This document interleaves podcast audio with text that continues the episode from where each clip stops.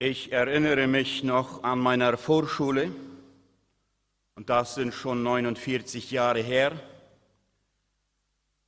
Und wir hatten Vormittag auch Nachmittagsunterricht. Und am Freitagnachmittag, da war Spielstunde, Sportstunde, die letzte Stunde. Wir waren noch als ganze Schülergruppe, wir waren nur zwei Klassenräume, da war dann Vorschule bis sechste Klasse, alles in diesen zwei Räumen. Und in meinem Übermut, da war der Lehrer, wir waren so zusammen als ganze Gruppe, und in meinem Übermut, da saß der Lehrer und hatte seine Pampelmuse, eine Hälfte wollte er essen, die andere sagte, er will, wer will diese haben? Und ich laufe da vorbei und schlag ihm sie aus der Hand. Und schaute aus den Schülern und sie lachten. Und sie dachten, oder vielleicht habe ich das so gefühlt, das muss doch lustig sein und habe zu sehr auf den Schüler geschaut und nicht sehr genug auf den Lehrer geschaut und zudem, da war der Handwascher am Pfosten und da war so matschig und dann habe ich noch da mich so gehalten und habe ihm so beschmettert. Und die, die Schüler lachten, das war lustig, dachte ich so. Bis ich meinen Blick auf den Lehrer gab und einmal dann merkte ich das, nicht lustig. Und ich verschwand in dieser Schülergruppe inmitten dieser Schülergruppe und dachte so, mir war unwohl. Ich hatte den Blick gesehen vom Lehrer. Mir war unwohl und ich dachte so, hier bleibe ich in dieser Mitte, bis der Sturm über ist und bald wird er sagen, auf Wiedersehen und dann bin ich weg. Und einmal merkte ich, wie zwei starke Hände mich in dieser Gruppe hinten an den Händen, Armen anfasste und mich aufhob und in einem Klassenraum ging. Und ich hatte erkannt, dass da nichts Lustiges dran war. Und ich sehe heute noch, wie ich auf dem Schoß des, des Lehrers saß und der Riemen, damals hatten wir noch den Riemen in der Schule, und der Riemen lag da und ich dachte so, jetzt es auch mit Recht Prügel. Und ich habe ihm, er hat mich gefragt, warum tust du das? Und ich habe ihm sehr gebettelt, ich werde das nie mehr tun. Und der hat mich begnadigt. Und wenn Ronald sagt, das äh, werde ich nie mehr tun, also dieses habe ich nie mehr getan. Aber vieles, was ich gesagt habe, was ich nicht tun werde, habe ich doch getan.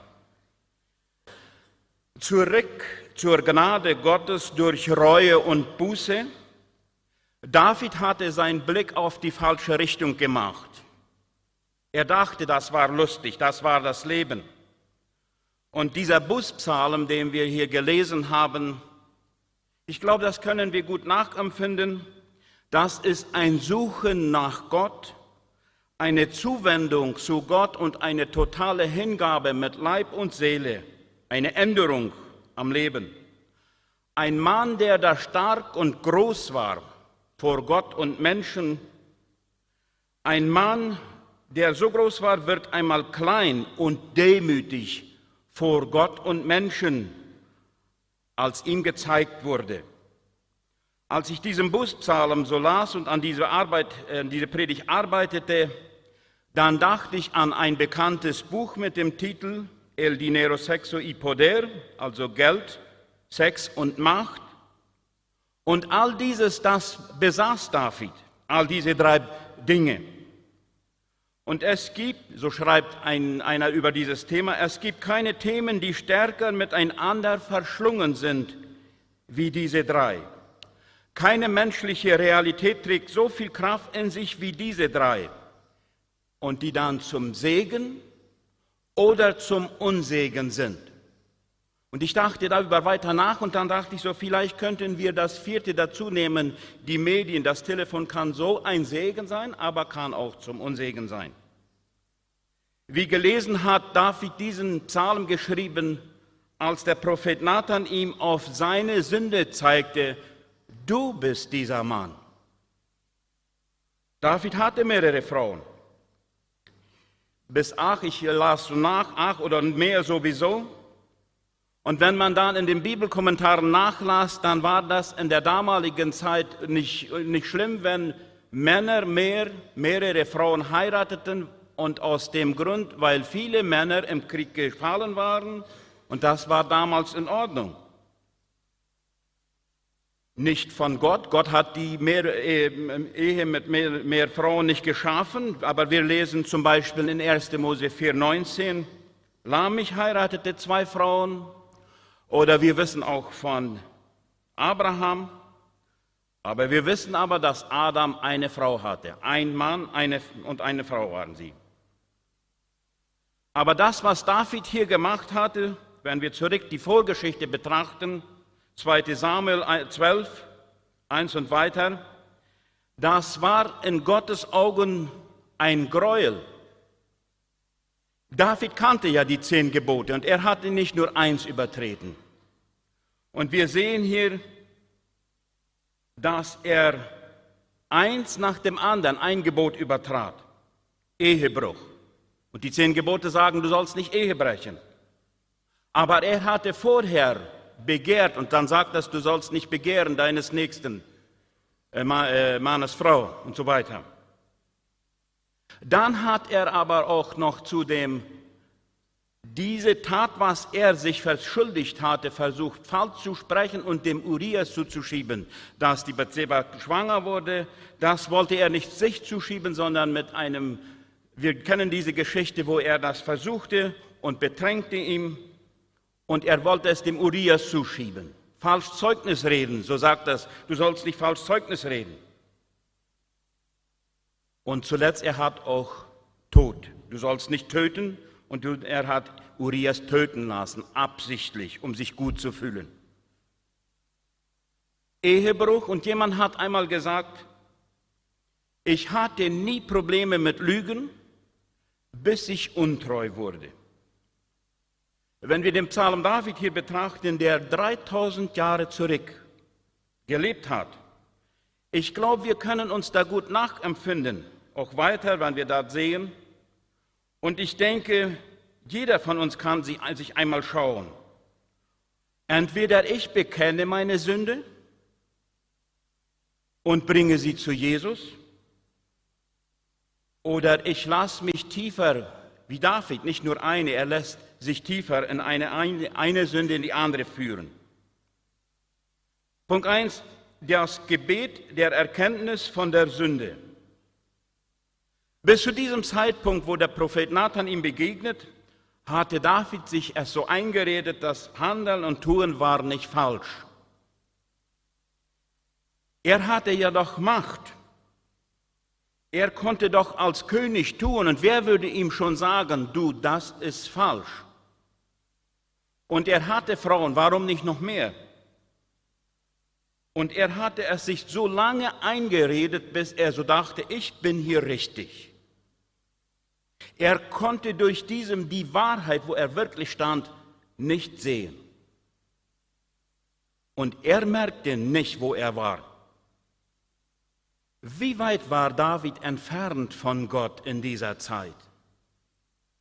Wenn er dann zurückdachte, seine Beziehung vorher und dadurch diesen, äh, diesen Entstehung dieses Psalmisten, wenn er dann gedacht hatte, diese Beziehung zu Gott, als ich dort auf dem Feld mit den Schafen war, am kühlen Morgen mit meiner Harfe und im Gebet, in dieser Beziehung zu Gott, was hatte ich doch für einen Frieden.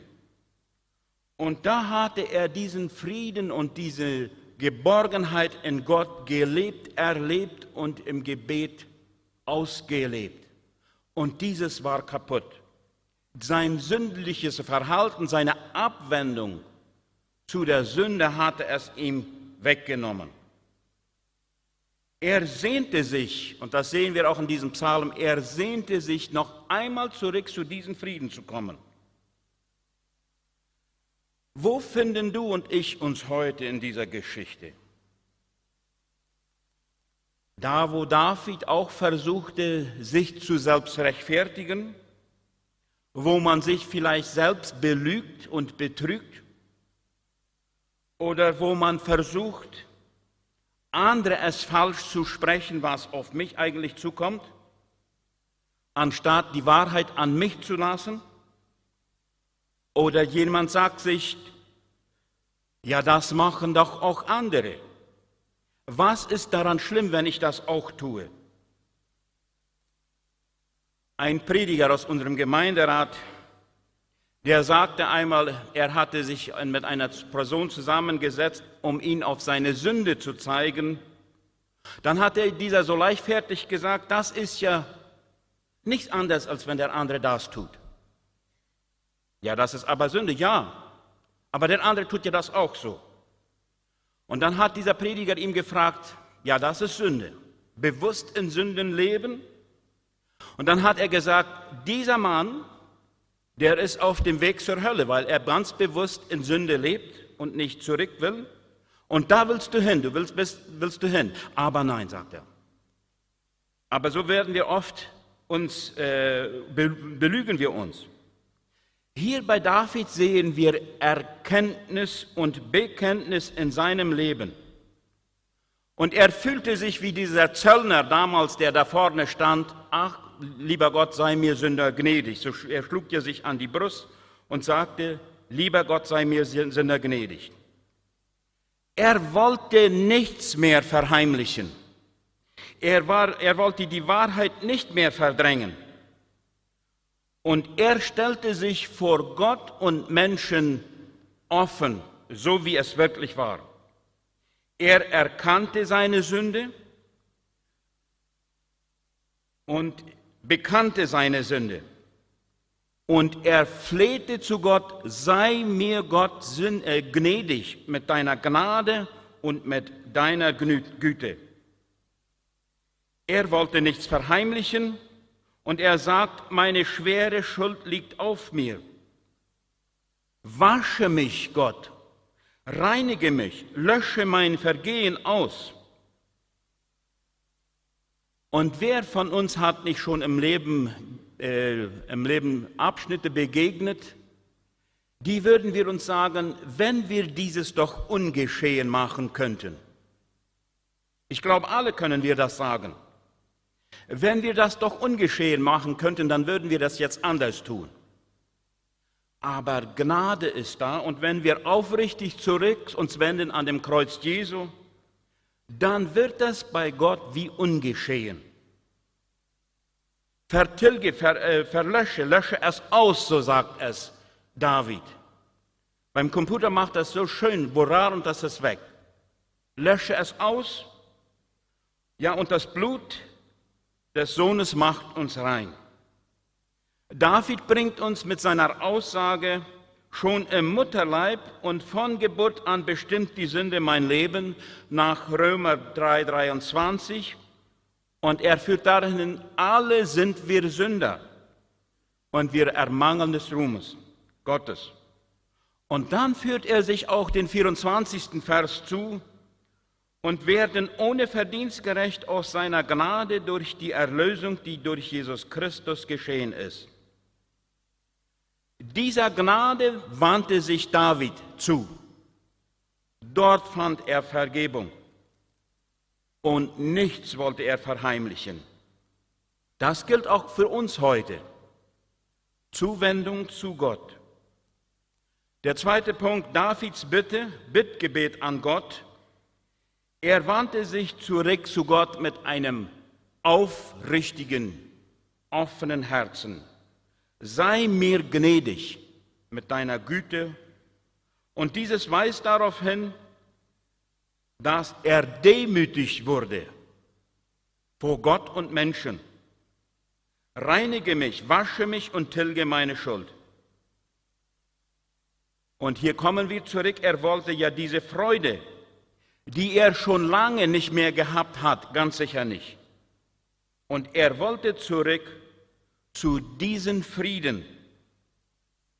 Und diesen, diese Sünde, diese Tat, diese Abkehr, diese Abwendung hatte ihm diese Geborgenheit, diesen Frieden und diese Freude am Leben geraubt.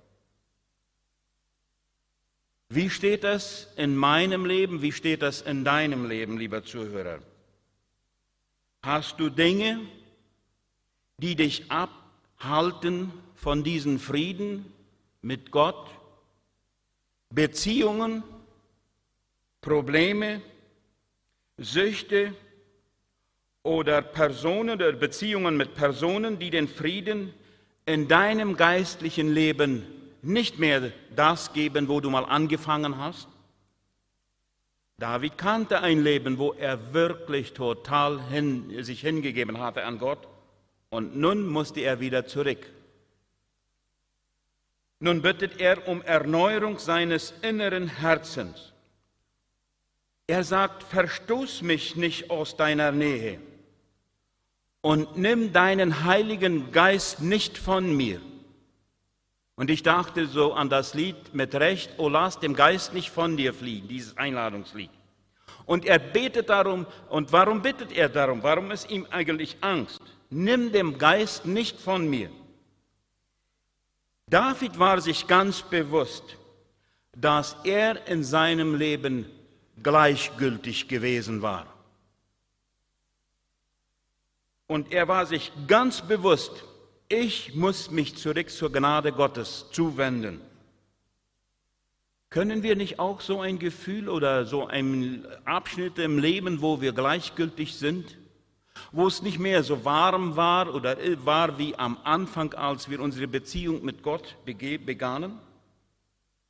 Wenn David hier sagt, nimm den Geist nicht von mir, dann müssen wir uns daran erinnern, David hat die ganze Vorgeschichte mit Saul ganz hautnah miterlebt. Er wusste um das Leben von Saul, er wusste, wie das Leben von Saul gelebt wurde und wie das zu Ende ging. Er wusste, dass Saul untreu gewesen war, dass Saul sich von Gott abgewandt hatte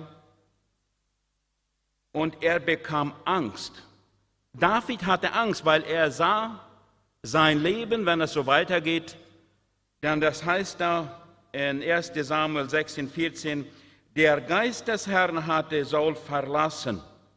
Stattdessen plagte ihm ein Geist der Angst. Und das, weil Saul sich nicht zurückkehrte zu Gott. Und dieses Bild hat David sehr wahrscheinlich dann gehabt und er hatte Angst und betet darum, Gott, nimm deinen Geist nicht von mir. Und dieses führte David dazu, dass er betete und flehte. Wie oft hat David nicht, wir können diese Vorgeschichte von David, dass er zu Saul gehen musste und ihm mit seiner Harfe vorspielen musste, um ihn zu beruhigen, wo ihm dann der Speer an der Wand stach, wo er sonst wollte dem Saul umbringen, weil er von einem bösen Geist geplagt wurde. Und deshalb bittet er, nimm diesen Geist nicht von mir.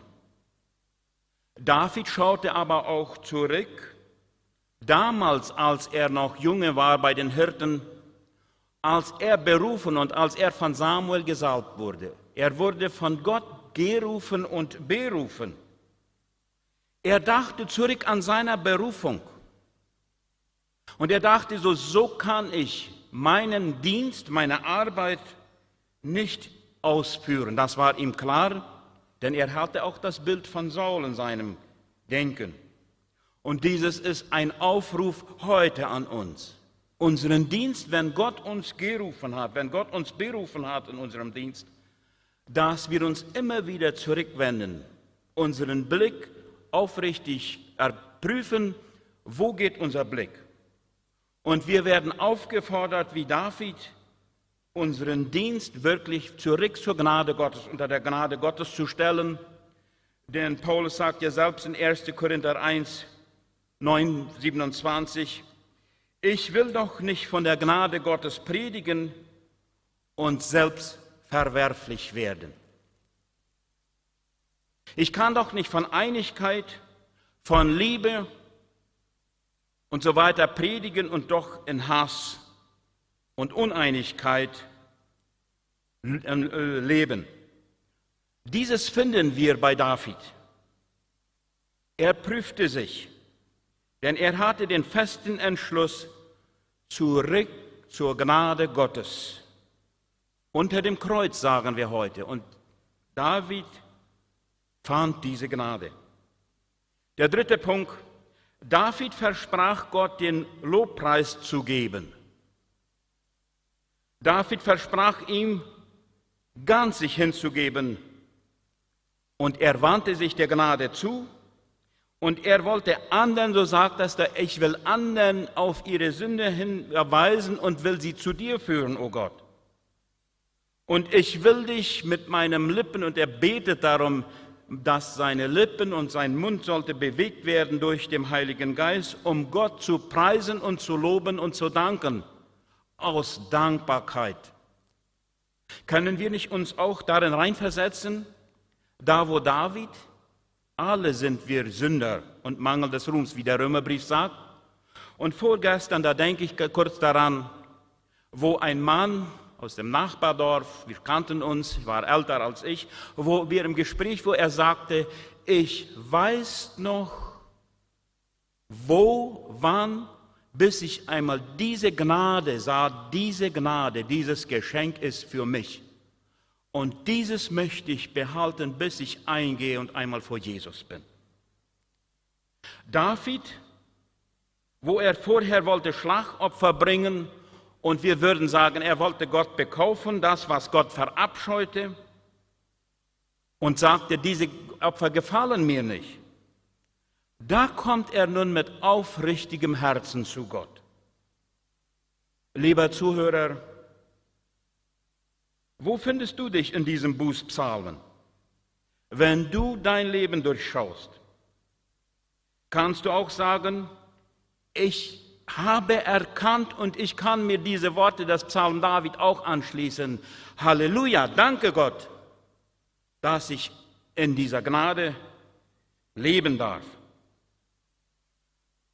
Und du kannst sagen, ich kann Frieden haben. Da denke ich an einen Bruder, schon über 25 Jahre zurück, der zum Gemeindeleiter ging und fragte, darf ich mich der Gemeinde stellen, darf ich die Gemeinde etwas mitteilen.